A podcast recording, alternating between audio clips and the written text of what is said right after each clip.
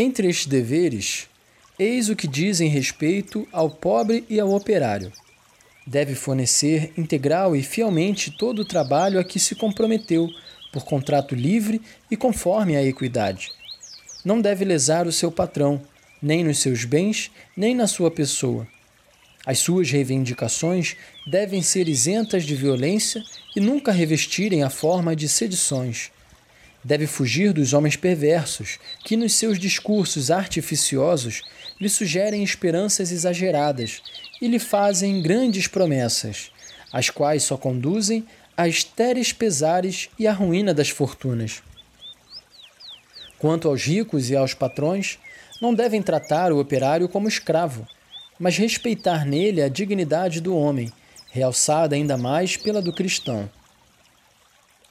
O trabalho do corpo, pelo testemunho comum da razão e da filosofia cristã, longe de ser um objeto de vergonha, honra o homem, porque lhe fornece um nobre meio de sustentar a sua vida. O que é vergonhoso e desumano é usar dos homens como de vis instrumentos de lucro, e não os estimar senão na proporção do vigor dos seus braços. O cristianismo, além disso, prescreve que se tenham em consideração os interesses espirituais do operário e o bem da sua alma. Aos patrões compete velar para que a isto seja dada plena satisfação, para que o operário não seja entregue à sedução e às solicitações corruptoras, que nada venha enfraquecer o espírito de família nem os hábitos de economia. Proíbe também aos patrões que imponham aos seus subordinados um trabalho superior às suas forças, ou em desarmonia com a sua idade ou o seu sexo. Mas entre os deveres principais do patrão é necessário colocar, em primeiro lugar, o de dar a cada um o salário que convém. Certamente, para fixar a justa medida do salário, há numerosos pontos de vista a considerar. De uma maneira geral, recordem-se o rico e o patrão de que explorar a pobreza e a miséria e especular com a indigência são coisas igualmente reprovadas pelas leis divinas e humanas, que cometeria um crime de clamar vingança ao céu quem defraudasse a qualquer no preço dos seus labores. Eis que o salário que tendes extorquido por fraude dos vossos operários clama contra vós, e o seu clamor subiu até os ouvidos do Deus dos exércitos. Enfim, os ricos devem precaver-se religiosamente de todo ato violento, toda fraude, toda manobra usuária que seja de natureza a atentar contra a economia do pobre. E isto mais ainda porque este é menos apto a defender-se. E porque os seus haveres, por serem de mínima importância, revestem um caráter mais sagrado. A obediência a estas leis, perguntamos-nos nós, não bastaria só de per si para fazer cessar todo o antagonismo e suprimir-lhes as causas? Todavia, a Igreja, instruída e dirigida por Jesus Cristo, eleva o seu olhar ainda para mais alto. Propõe um conjunto de preceitos mais completo, porque ambiciona estreitar a união das duas classes até as unir uma a outra por laços de verdadeira amizade.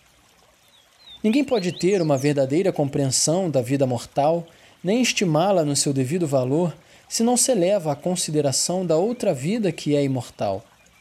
Suprimi esta, e imediatamente toda a forma e toda a verdadeira noção de honestidade desaparecerá.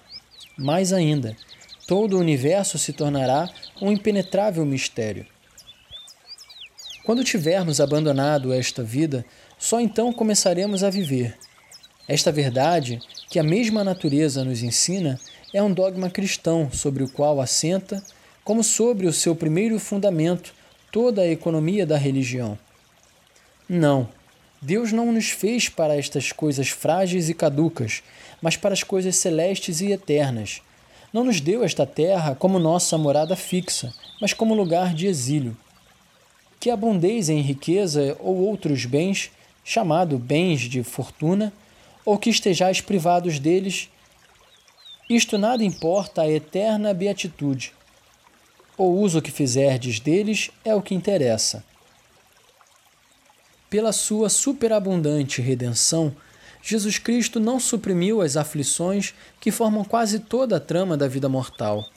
Fez delas estímulos de virtude e fontes de mérito, de sorte que não há homem que não possa pretender as recompensas eternas se não caminhar sobre os traços sanguinolentos de Jesus Cristo. Se sofremos com Ele, com Ele reinaremos. Por outra parte, escolhendo Ele mesmo a cruz e os tormentos, minorou-lhes singularmente o peso e a amargura, e a fim de nos tornar ainda mais suportável o sofrimento, ao exemplo acrescentou a sua graça e a promessa de uma recompensa sem fim, porque o momento tão curto e tão ligeiro das aflições que sofremos nesta vida produz em nós o peso eterno de uma glória soberana incomparável.